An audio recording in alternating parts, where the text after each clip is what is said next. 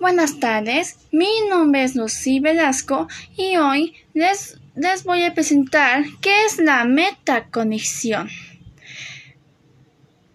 Es el conocimiento metacognitivo alude a lo que las personas saben sobre sus propios procesos cognitivos.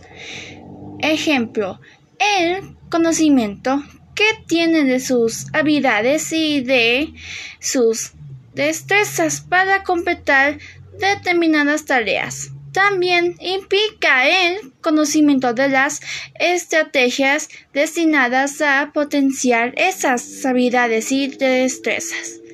Ahora, yo les voy a dar es una idea.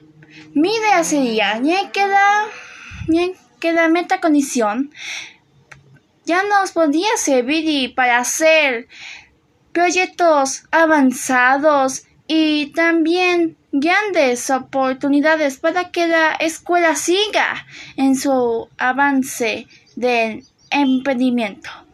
Muchas gracias.